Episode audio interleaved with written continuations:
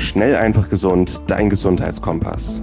Du möchtest mehr über Ernährung und einen gesunden Lifestyle erfahren, aber einfach verständlich und auf den Punkt? Willkommen bei Schnell, einfach gesund. Unser Motto, nimm deine Gesundheit wieder selbst in die Hand. Hier erfährst du, mit welchen unterschätzten Tipps, Tricks und täglichen Gewohnheiten du gesünder, entspannter und glücklicher wirst.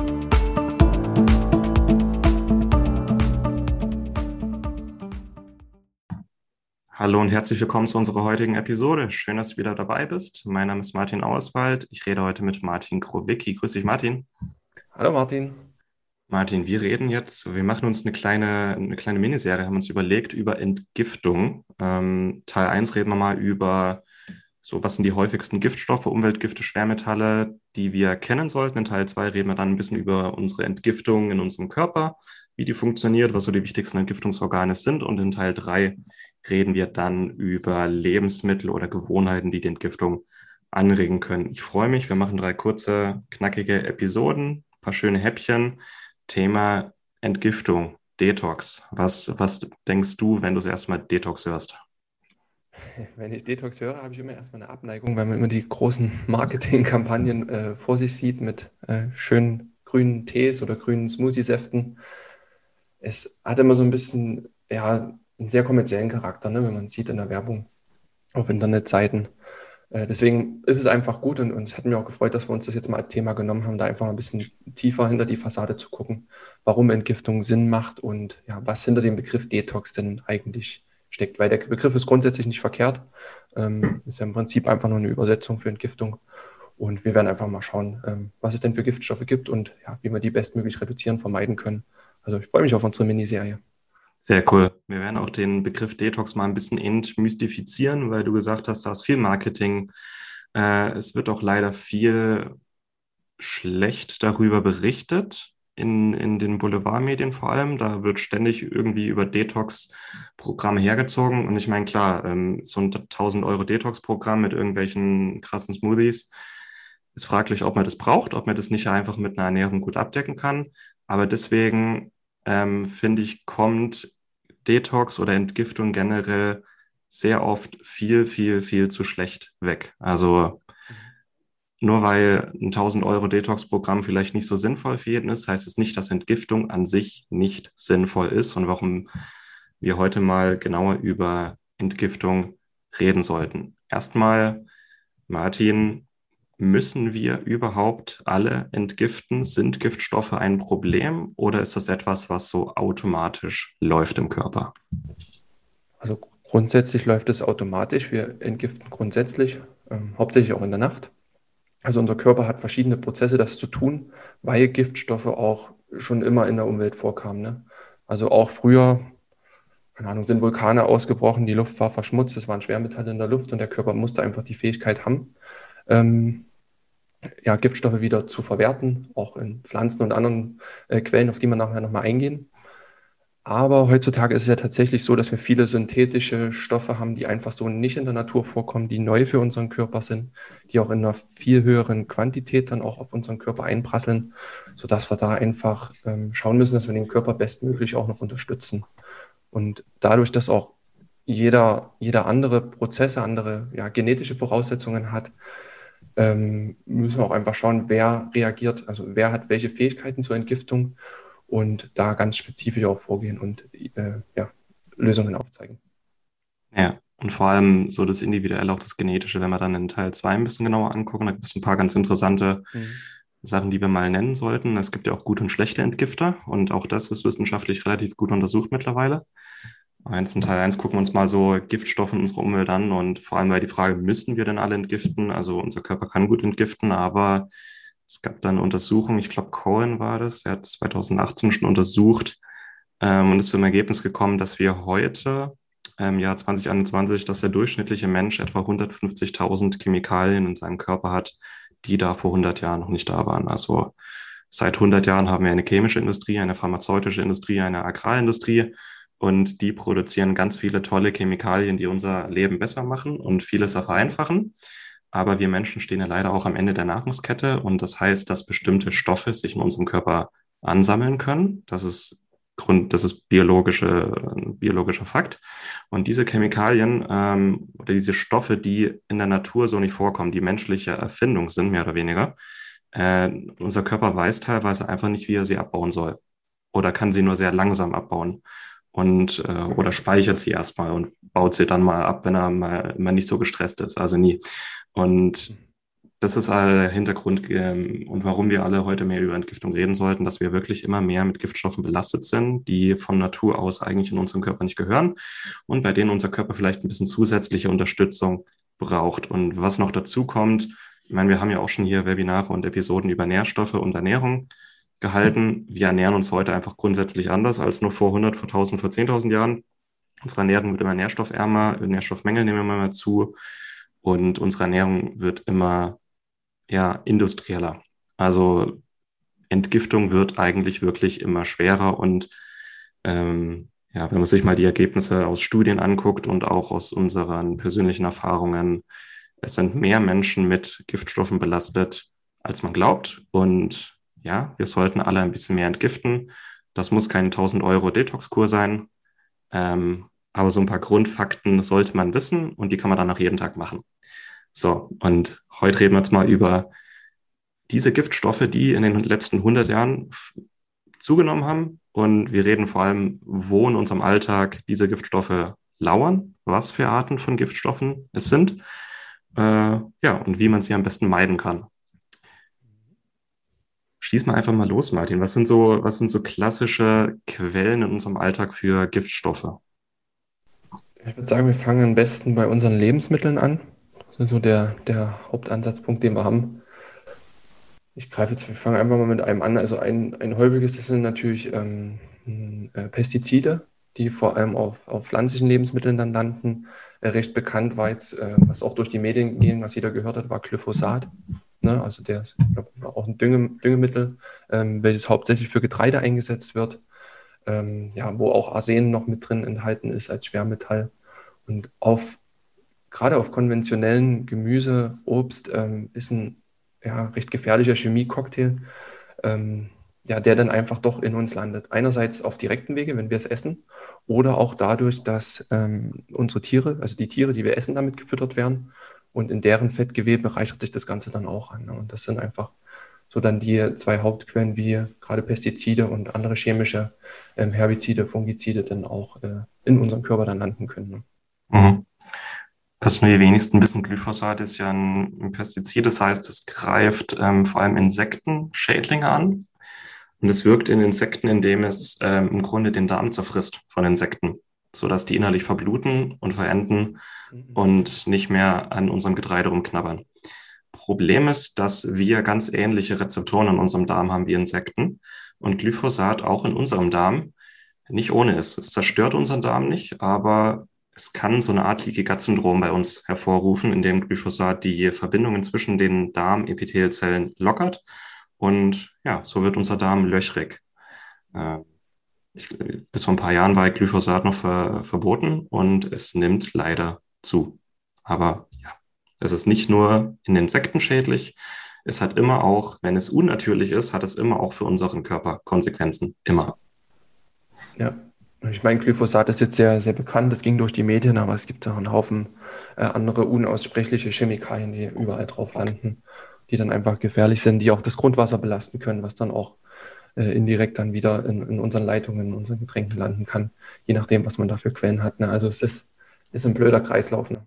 Mhm. Sicher auch die, die Luft, die damit dann mit äh, belastet wird, wenn man einfach in solchen Regionen dann auch mitlebt, gerade in, in ländlichen Regionen, ist sicher auch nicht zu unterschätzen.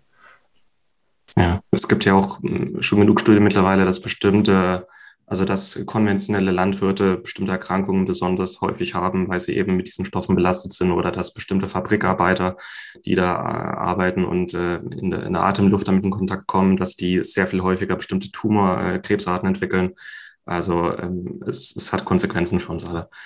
Du hast jetzt gesagt, ähm, Fungizide, Herbizide, Pestizide, also Unkraut, äh, Unkraut, Schädlinge, Insekten. Welche Lebensmittel oder welche Quellen in unserem Alltag sind da besonders relevant? Kann ich dir spontan gar nicht sagen, wo mehr Herbizide eingesetzt werden.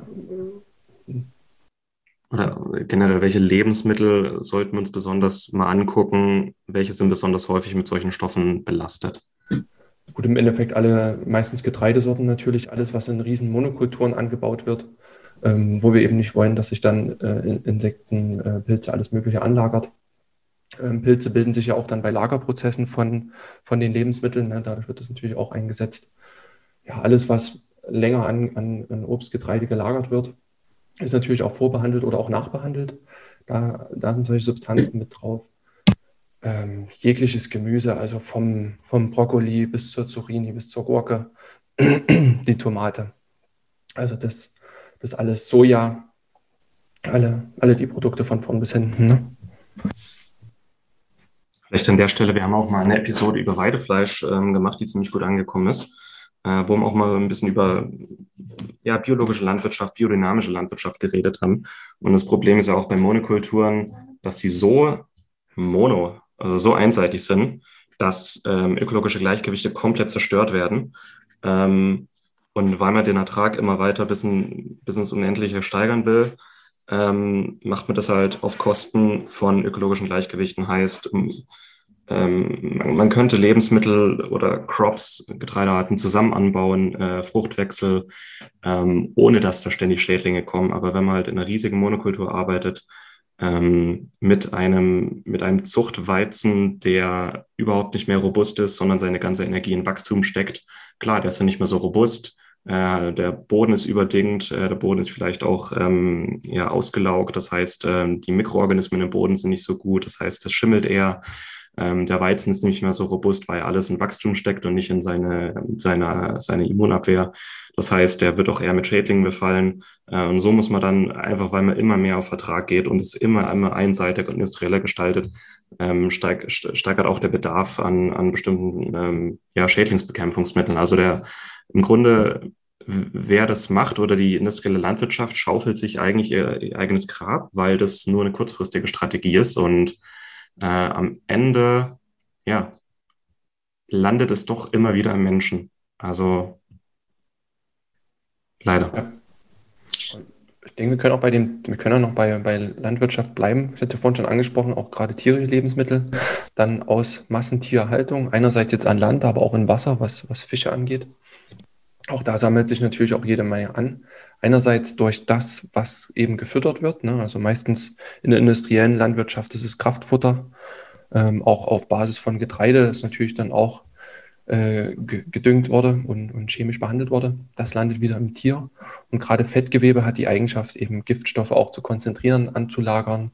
Und dann ist eben der Bacon, den man sich dann so schön brät, ähm, dann auch stark belastet einfach. Und man nimmt es dann dadurch auch indirekt mit in den Körper auf. Ähm, auch ja, was dann, was wir auch im Weidefleisch-Podcast hatten, was dann auch im, im Tier dann auch mit landet, sind die Antibiotika, alle möglichen Wachstumshormone. Ähm, ja, meistens das halt, was dann aus Massentierhaltung auch ist. Ne? Auch eine Art Monokultur. Genau, also um das nochmal zusammenzufassen, die auch, wir sind jetzt von äh, Monokultur auf industrielle Landbe ähm, ähm, Massentierhaltung übergegangen. Ähm, auch hier wird alles auf Vertrag getrimmt und nicht auf Gesundheit. Ähm, und Ertrag geht halt immer auf Kosten von verschiedenen Sachen. Und um den Ertrag zu maximieren, arbeitet man mit Antibiotika. Tiere wachsen schneller mit Antibiotika. Die, das Kraftfutter ist sehr einseitig und das Kraftfutter wiederum ist belastet mit bestimmten Stoffen, die wir gerade hatten. Ähm, in der Massentierhaltung sind die Tiere öfters mit Parasiten, ähm, Würmern und Wurmeiern belastet, die sich dann auch wieder in unserem Körper anlagern können. Ähm, ja, genau. Also kann man eigentlich, das ist eigentlich auch der Grund, warum wir eigen tierische Produkte aus Massentierhaltung grundsätzlich nicht nur verurteilen, sondern äh, meiden, wo geht. Und im Weidefleisch-Podcast haben wir da auch ein paar Möglichkeiten genannt, wie man auch mit kleinem Geldbeutel an gutes Fleisch, gute Eier und gute Milchprodukte kommen kann. Es muss nicht immer das 30 Euro pro Kilo Steak aus dem Bio-Supermarkt sein, sondern es geht auch halbwegs günstig. Und hm. Ja, gehen wir über. Wir waren jetzt bei industrieller Landwirtschaft, industrielle Massentierhaltung. Wo gehen wir als nächstes hin? Wir könnten noch erstmal beim dem, äh, was wir trinken bleiben. Wasser. Wasser wäre jetzt noch ein gutes Thema. Mhm. Dann hätten wir die, die drei Säulen schon mal durch. Grundsätzlich ähm, ist ja Deutschland ja sehr stolz auf seine Trinkwasserqualität. Also wir können das äh, Wasser hier aus der Leitung trinken, ohne dass wir direkt ähm, Probleme spüren, wie das vielleicht in manchen anderen äh, Ländern der Fall sein kann, wenn man da aus dem Wasserhahn trinkt, dass man äh, dann gleich Reaktionen im Magen bekommt. Aber nichtsdestotrotz kann es sein, dass wir schleichend durch unser Trinkwasser, durch unser Leitungswasser, also was direkt aus dem Hahn auch kommt, dann auch Probleme bekommen können. Einerseits oft, die meisten kennen das, wenn irgendwo alte Leitungen verlegt sind, gerade in älteren Häusern, ich glaube, es sind die Kupferrohre, dann, da kann sich auch dann einiges ansammeln, eben auch über die Jahre. Oder halt auch, äh, je nachdem, wo das Wasser dann auch endlich herkommt, wie es wieder aufbereitet wurde, in welchen ähm, Anlagen. Also es ist kein Geheimnis mehr, dass in, in, auch in Leitungswasser hormonelle Substanzen gefunden werden, auch eben Rückstände von Pestiziden, Herbiziden, Fungiziden. Und ja, also auch da muss man einfach aufpassen. Und Produkte, die auch schlussendlich wieder auf Leitungswasser basieren, dann das gute alte Bier, Softdrinks und so, auch da landet dann indirekt oder direkt dann auch das Wasser dann drin. Ne? Ja. Weil ich auch krass finde, dass Medikamentenrückstände immer mehr ein ja. Ding sind in Leitungswasser, dass eigentlich in fast jedem Leitungswasser Rückstände von der Pille ja. messbar sind. Ähm, und da fangen wir erst, also das ist jetzt nur die Pille, wir reden gar nicht von Antibiotika und keine Ahnung, irgendwelchen Statinen, Blutdrucksenkern, also alles, was wir an Medikamenten einnehmen und dann unten wieder rauslassen und das in unserer Kläranlage landet, äh, weil es halt nicht natürlich ist, wird es nicht immer 100% mikrobiologisch ab, abgebaut in unserer Kläranlage und es kommt dann wieder ins Grundwasser und das Grundwasser landet dann wieder in unserem Leitungswasser. Also es ist ein Kreislauf. Mhm. Und ja, Schwermetalle sind auch ein, immer mehr ein Problem, über das wir mal reden sollten. Ja, Leitungswasser ist nicht ohne. ja, es ist nicht so einfach. Man, ich meine, man kann es trinken, es passiert nichts, aber so indirekt die langfristige Wirkung äh, muss man schon aufpassen. Ja. Und man kann ja auch vorbeugen. Also wir wollen ja jetzt nicht nur Angst machen, aber man muss es, denke ich, auch mal thematisieren und in den nächsten Folgen werden wir dann genug Lösungen auch zeigen. Ja. ja. Eben, wir wollen ja keine Angst machen, aber die Leute werden fragen, wo kommen denn diese über 100.000 Chemikalien her in meinem Körper, die da nicht sein sollten? Das sind genau die Quellen dafür. Und wir geben dann auch noch genug Tipps, wie man es meiden oder auf gesunde Weise äh, um, umgehen kann. Ähm, wo wir beim Thema Wasser gerade waren, fällt mir noch was ein, was wir gerade nur so ein bisschen stiefmütterlich behandelt haben, und das ist ähm, Fisch und Meeresfrüchte. Mhm. Auch ein Riesenthema. Ähm, genau. Ja, hatten wir bei Omega-3 ja auch schon äh, mit angesprochen. Hauptsächlich Fisch, der sehr, sehr lange im Meer ist, der viele andere kleine Fische gegessen hat, eine, eine hohe Verweildauer hatte. Ähm, die Weltmeere sind sehr angereichert mit, mit Schwermetallen.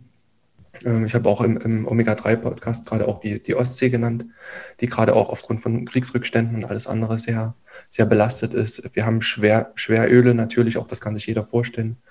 Mikroplastik im Meer, auch das landet im Fisch und je länger der im Meer ist, je mehr andere Fische der gefuttert hat, umso belasteter ist der natürlich dann auch. Ne?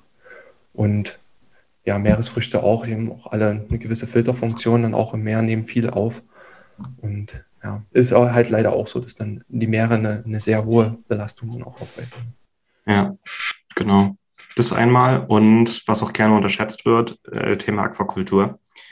Vor allem, wenn der schöne norwegische Zuchtlachs genannt wird. Äh, nur so viel dazu. In, in Aquakultur sind Stoffe zugelassen zur Züchtung von äh, Fischen, die in der Massentierhaltung verboten werden, weil sie hochtoxisch sind.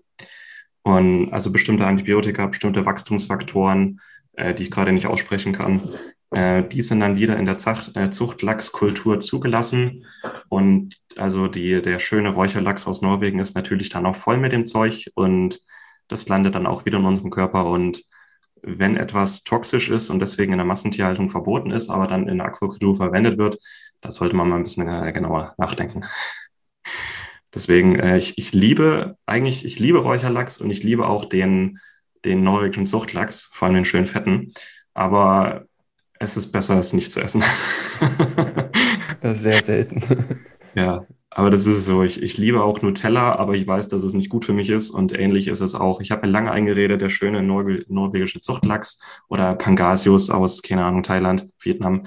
Ich habe mir lange eingeredet, dass das ja auch irgendwo Fisch ist und gesund ist. Aber in der Summe äh, sind da Sachen enthalten, die da eigentlich nichts verloren haben in unserem Körper. Also es gibt ja Wildfang. Also es gibt ja noch genug gute Fischprodukte und ist vielleicht nicht so fett und nicht so lecker, aber ist halt nicht mit Giftstoffen und Wachstumshormonen zuge zugepumpt. Na. Ah, schade, ich vermisse den Räucherlachs, ich gebe es ganz ehrlich zu, aber das ist nicht gut. ja, sehr schön. Wie machen wir weiter? Luft? Da fällt mir gleich eine nächste Quelle. Achso, du willst zur Luft. Ja, dann machen wir erstmal Luft. Jetzt habe ich dich unterbrochen. Ich habe gleich, weil du Räucherlachs gesagt hast, an die, an die Plastikverpackung gedacht. Da hätten wir damit auch weitermachen können. Hm, Finde ich auch gut. Dann fangen wir damit an. Es ging letztens, ich weiß nicht, irgendwo auch äh, im TV rum, dass wir pro Woche circa eine Kreditkarte an Plastik zu uns nehmen. Oh Fand ich ganz spannend. Also 5 Gramm Plastik sind es wohl. Äh, einfach was an der Summe dann nicht nur über Ernährung, aber auch über, über, über Haut, über, über Cremes und alles mögliche Reinigungs, äh, Reinigungsmittel an, an uns kommt. Ähm, aber es ist schon schockierend und selbst wenn äh, Plastikprodukte jetzt BPA-frei oder äh, das andere kann ich nicht aussprechen, Phthalat oder so, äh, mhm. selbst wenn da das draufsteht, die, die Verbraucherschützer waren trotzdem, dass bis zu 240 verschiedene ähm, Chemikalien in dem Plastik dann auch nochmal extra mit drin sind. Ähm, also allein das Mikroplastik an sich und die Chemikalien, die nochmal in dem Plastik dann quasi mit drinstecken oder woraus es besteht, ist einfach auch nochmal eine Riesengefahr. Wenn wir jetzt bei dem Räucherlachs sind, der war ja da, keine Ahnung, vier bis äh, acht Wochen dann damit auch in Kontakt. Da ist auch klar, dass sich dann da drin auch was anreichert, schlussendlich im Lebensmittel. Und alles, was verpackt ist, in Plaste und dann schlussendlich auch bei uns im Mundland kann immer Rückstände dann auch von Mikroplastik mit haben. Die heutige Episode wird dir präsentiert von Norsan. Norsan, ehemals San Omega, hat sich auf die Produktion und Entwicklung hochwertiger Omega-3-Öle spezialisiert. Du findest die Öle aus Fisch oder aus Algen, wenn du es gerne vegan haben möchtest, in hochwertigen Kapseln oder als ganze Öle mit einem sehr guten Preis-Leistungs-Verhältnis. Bei herkömmlichen Fischölen aus der Drogerie oder dem Supermarkt ist das Problem, dass die Fischöle meistens schon ranzig sind, bevor sie im Regal landen. Die Fischöle und Algenöle von Norsan haben absolut höchste Qualität, höchste Reinheit, sind nicht oxidiert und schmecken dabei noch sehr angenehm und kosten nicht die Welt. Sie können also preislich durchaus mit herkömmlichen Produkten mithalten, aber haben eben die absolut höchste Qualität, die du dir bei Omega-3-Fettsäuren vorstellen kannst. Wir bei Schnellfach Gesund sind hohe Fans von Omega-3-Fettsäuren und nutzen sie aufgrund ihrer entzündungslindernden Eigenschaften für alles Mögliche rund um die Gesundheit, die Gesunderhaltung und die Prävention. Mit dem Rabattcode EM803 sparst du 15% auf deine erste Bestellung bei Norsan. Besonders empfehlen können wir das Omega-3 Total mit Omega-3-Fettsäuren aus dem ganzen Fisch sowie Omega-3 Vegan mit hochkonzentrierten Omega-3-Fettsäuren aus Algen. Angereichert sind diese beiden Produkte noch mit angenehmem Zitronenaroma, Rosmarinextrakt, Olivenölextrakt und Vitamin E zur Antioxidation. Also gehe noch heute auf norsan.de, suche dir deine Produkte aus und gib an der Kasse den Rabattcode EM803 ein und spare noch heute bei deinem ersten Einkauf bei Norsan.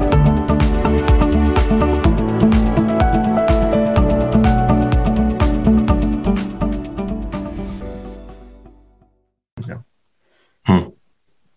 Ist eigentlich auch ein ganz guter Gesundheitstipp, möglichst nichts zu essen, was in Plastik verpackt ist weil man das meiste Verarbeitete damit meidet und das meiste irgendwie industriell Verarbeitete. Und fünf Gramm am Tag, das ist. Pro Woche, ja. Mhm. Oder pro Woche. Ja, das ist ein bisschen.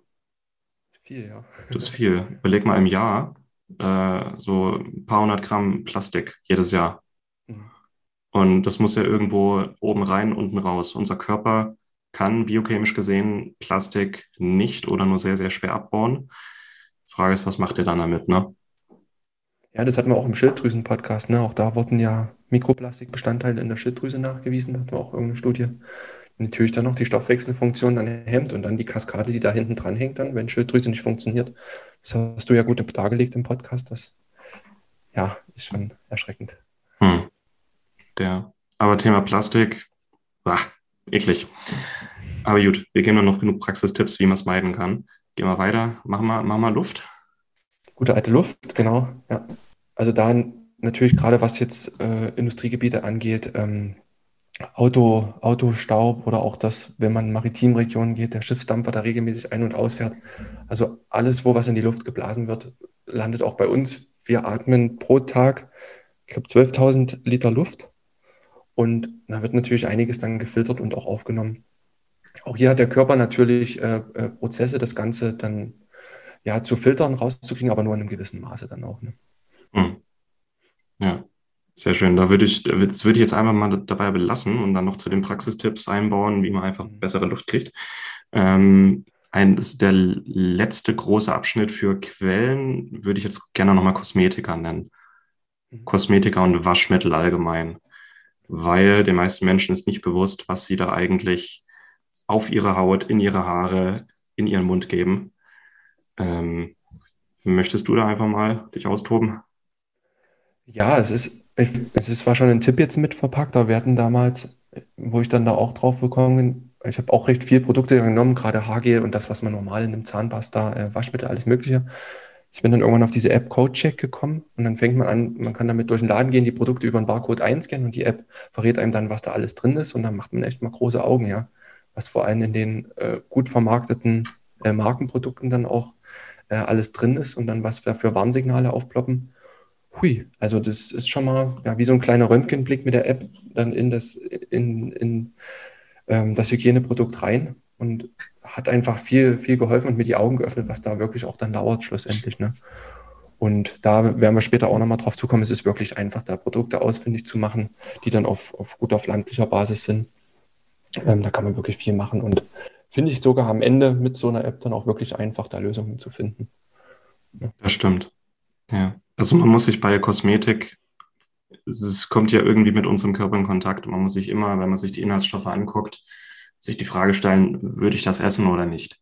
Weil es nimmt, also jeder, der sich schon mal eingecremt hat, hat gesehen, ähm, unsere Haut nimmt es auf und es landet in unserem Körper. Ein großer Teil davon landet in unserem Körper, nur ein kleiner Teil verbleibt in den oberen Hautschichten und es ist im Grunde dasselbe, als ob ich das essen würde. Und ehrliche Frage, würde ich diesen Lippenstift, würde ich dieses Haargel essen oder nicht? Würde ich diese Sonnencreme essen oder nicht? Weil das sind die entscheidenden Fragen und also Kosmetika sind wahrscheinlich eine der, wahrscheinlich so in den Top drei unserer wichtigsten Giftstoffquellen jeden Tag. Und mhm. da einfach jeder mal kritisch überdenken, welche Kosmetikprodukte nehme ich jeden Tag. Vielleicht auch jeden Tag, ohne drüber nachzudenken, was eigentlich drin ist. Äh, ich finde es sehr schwer, zum Beispiel eine Zahnpasta zu finden, die keine Schwermetalle enthält. Kein Titandioxid oder Aluminium. Und ich finde es auch sehr schwer, ähm, ja, also einen Lippenstift zum Beispiel oder eine Handcreme zu finden, die nicht auf Erdölbasis ist. Und da einfach mal kritisch denken und nicht nur Kosmetika, sondern generell Reinigungsmittel, die wir jeden Tag ähm, in Kontakt haben, Seife, Shampoo, äh, Spülmittel in der Küche, äh, Geschirrspülmittel, das, das sind auch immer Reste auf unserem Besteck oder Geschirr noch enthalten oder in den Gläsern.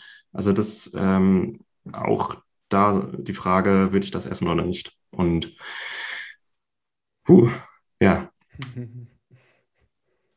Drehen wir das jetzt mal um und überlegen mal, wie man diese Giftstoffe meiden kann im Alltag. Und vielleicht genau die äh, in der Reihenfolge, wie wir es vorhin hatten, wie man das umkehren kann. Man, es ist nicht möglich, komplett clean zu leben. Da müssten wir irgendwo auf eine einsame Insel gehen und nichts mehr machen, einfach nur noch atmen.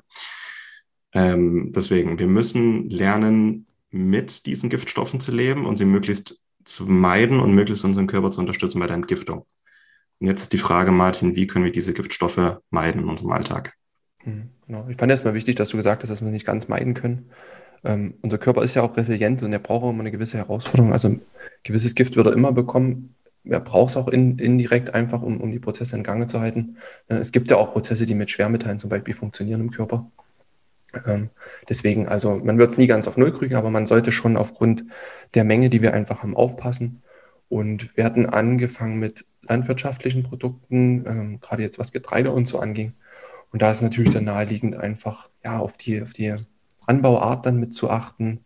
Ähm, anstatt konventioneller Landwirtschaft, also dieser wirklichen Monokultur, kann man gucken, dass man Produkte aus ähm, biologischem Anbau bekommt, Produkte aus ja, biodynamischer Land, Landwirtschaft wo dann möglichst wieder auf, ähm, also nicht, nicht auf Monokulturen gegangen wird, sondern auf ein funktionierendes Ökosystem, was sich selbst auch erhält und wo gar nicht so viele ähm, chemische, chemische Stoffe nötig sind. Ähm, ja, wie gesagt, da auch einfach wirklich schauen, wie man da in bester Qualität rankommt. Und in der Regel ist das auch im besten Falle vor der Haustür. dass die Produkte auch keine langen Lieferwege haben. Weil, wie gesagt, wenn selbst die werden auch oft nachbehandelt, um einfach eine, eine gewisse Haltbarkeit der Lebensmittel zu garantieren, wenn die jetzt noch über Übersee geschifft werden müssen. Ist immer das Beste, dann auch kurze Wege zu haben und das dann von hier zu konsumieren. Und, beim, beim, ja. und waschen. Und waschen. Alles waschen, egal ob es Bio ist oder nicht, vor dem Verzehr im Zweifel waschen. Das ist es. Weil auch wenn man sich nicht sicher ist, auch in der biologischen Landwirtschaft wird immer mal mit Stoffen gearbeitet, wo ich sagen muss, ne, muss nicht sein. Zum Beispiel werden Äpfel immer noch mit Kupfer besprüht als äh, Pestizidschutz. Äh, Im Zweifel alles waschen. Alles, was nicht aus meinem Garten kommt oder was ich nicht selber gepflückt habe, waschen. Hm. Ja, jetzt habe ich dich unterbrochen. Nee, ich habe auch drüber nachgedacht, dass ich da ein bisschen nachlässig bin. Man, man darf auch Bio nicht so die Garantie dann immer geben. Ne? Es ist äh, ein, ein hochgelobtes Wort, ist es auch richtig. Äh, aber ja, einfach dann nochmal mit dem Bauer des Vertrauens äh, in, ins Gespräch gehen. Ähm, da einfach auf dem Regional, auf dem Wochenmarkt dann einkaufen. Ja. ja. hat man auch. Dann ist es auch nicht ganz so anonym, auch wenn da Bio draufsteht. Ne? Ja. Dasselbe ist dann bei ähm, tierischen Produkten, da wie gesagt der, der Weidefleisch-Podcast, da ruhig reinhören, da hat man viele Tipps gegeben. Aber da, wo wirklich Tiere gut auf Weiden gehalten werden, ähm, normales Gras fressen, ähm, wenig zugefüttert wird, bis gar nicht zugefüttert wird, da können wir einfach ja, die Last an allen möglichen Antibiotika, Wachstumshormonen, Pestiziden auch so wirklich stark reduzieren. Und das ist auch, liegt dann, denke ich, auch auf der Hand. Genau. Wer da noch Fragen hat, gerne nochmal. Wir haben, du hast einen Beitrag geschrieben in unserem Magazin, der super ist. Wir haben noch eine Podcast-Episode drüber. Es muss nicht mehr Bio und Demeter sein. Ist natürlich super, wenn man da eine gute, gute Quelle hat und auch einen, einen, Geldbeutel, aber es muss nicht mehr sein. Zum Beispiel, wir holen uns jetzt, ähm, nächste Woche holen wir uns ein halbes äh, Strohschwein und einen halben Dammhirsch. Und die sind beide nicht Bio, aber wir, wir wissen, wie sie gehalten werden. Wir kennen die Bauern. Wir wissen, dass sie nicht mit Antibiotika und Kraftfutter gemästet werden. Es ist nicht bio, aber es ist zumindest sehr, sehr viel besser als der konventionelle Schund. Und es ist vor allem auch nicht teuer. So. Ja. Da leuchten jetzt deine Augen so. Da leuchten sie siehst du. Strohschwein und ein Dammhirsch. Gut. Uh.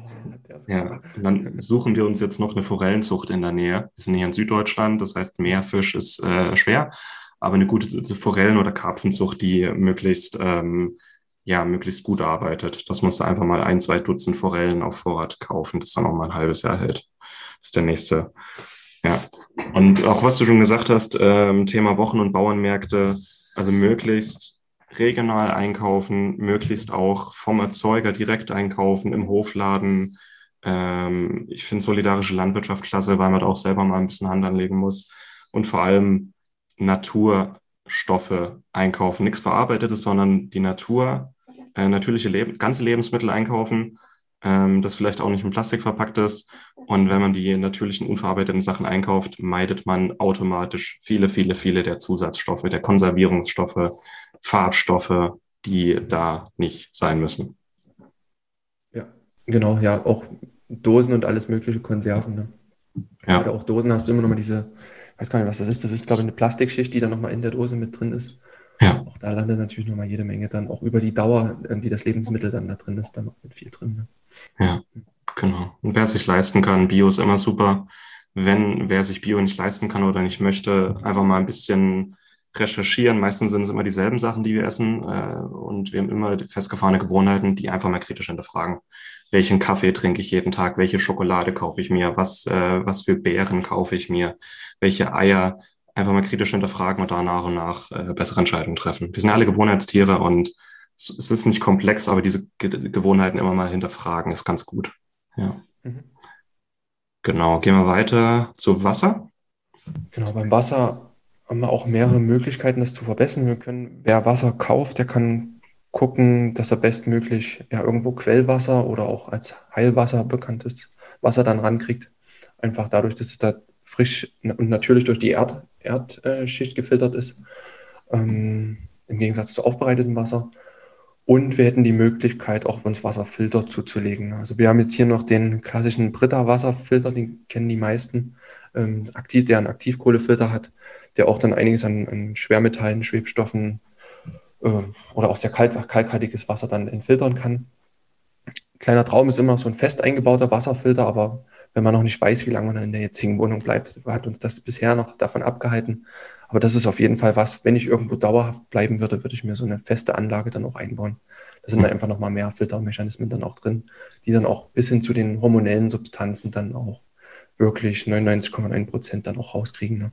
Ja, da hat man das, ähm, das Filtern, da hat man teilweise auch Remineralisierung, Strukturierung. Ich meine, die Dinger kosten meistens so 2.000, 3.000 Euro, aber halten halt auch mal 10, 20 Jahre.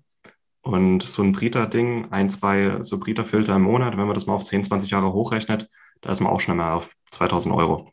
Deswegen, ähm, also wir haben auch Brita, ähm, auch weil wir in einem halben Jahr umziehen. Aber wenn wir uns mal länger niederlassen würden, dann würde ich auch mal über so eine Filteranlage von, äh, wie heißen sie, Leogant oder Bella Aqua drüber nachdenken. Lohnt sich auf jeden Fall. Ja. ja. Und Wasser hat ja auch wiederum dann die eigentliche Eigenschaft auch wieder zu entgiften. Ne? Da kommen wir dann nachher bei den Organfunktionen oder im nächsten Podcast bei den Organfunktionen auch nochmal rein. Ja, genau. Dann Luft. Einfach nicht atmen, oder? Luft anhalten. also wenn man weniger atmet, hat man weniger Feinstaub im Körper. Nicht so viel Sport machen.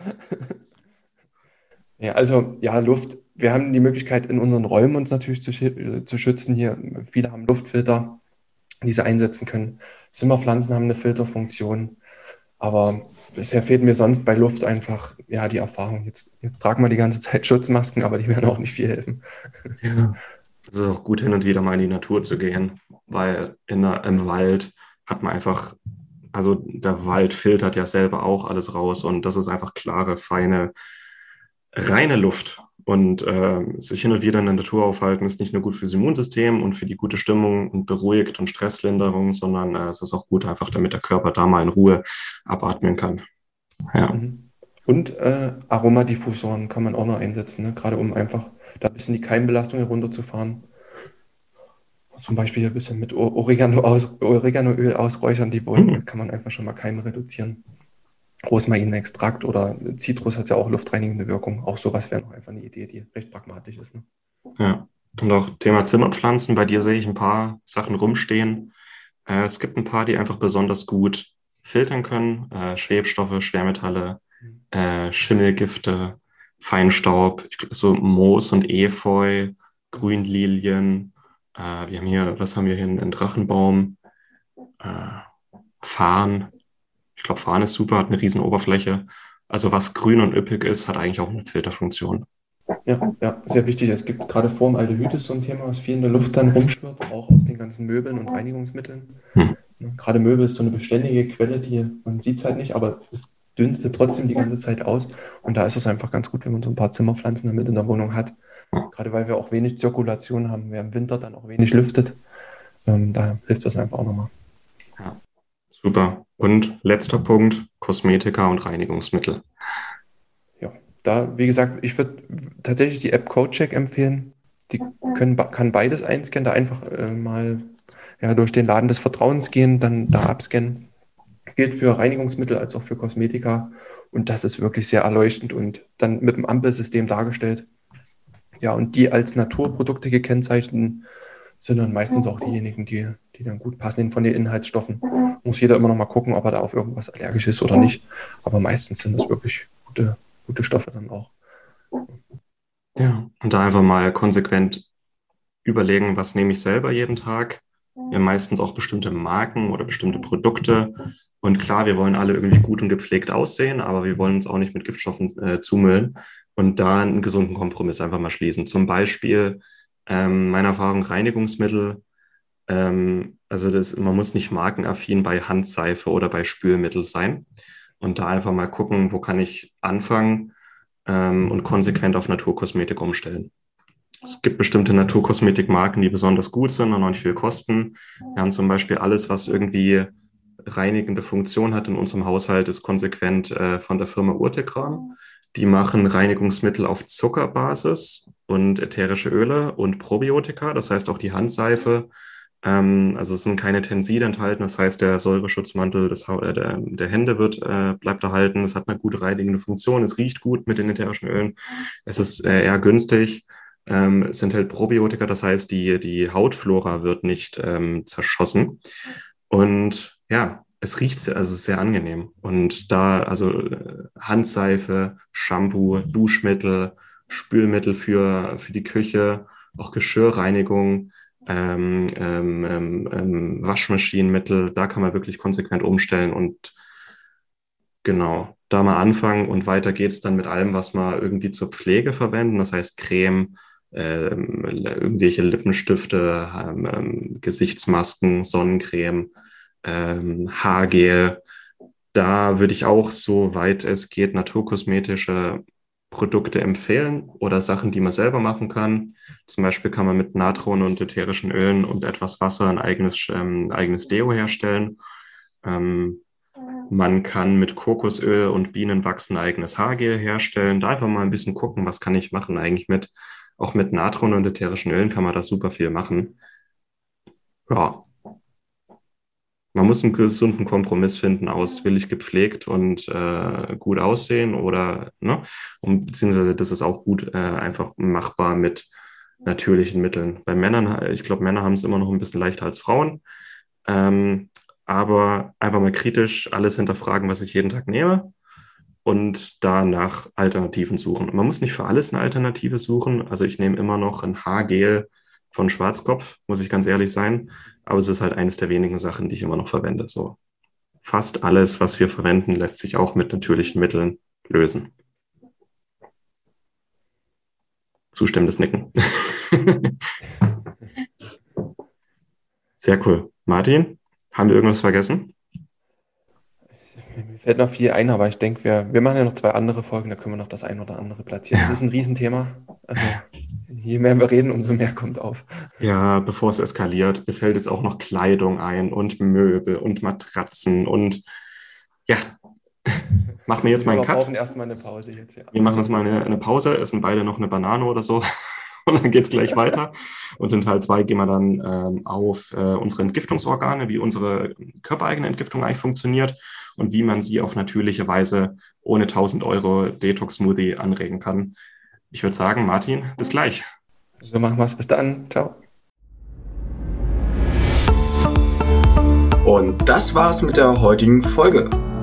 Du möchtest noch mehr praktische Tipps erhalten, um deine Gesundheit schnell und einfach selbst in die Hand zu nehmen?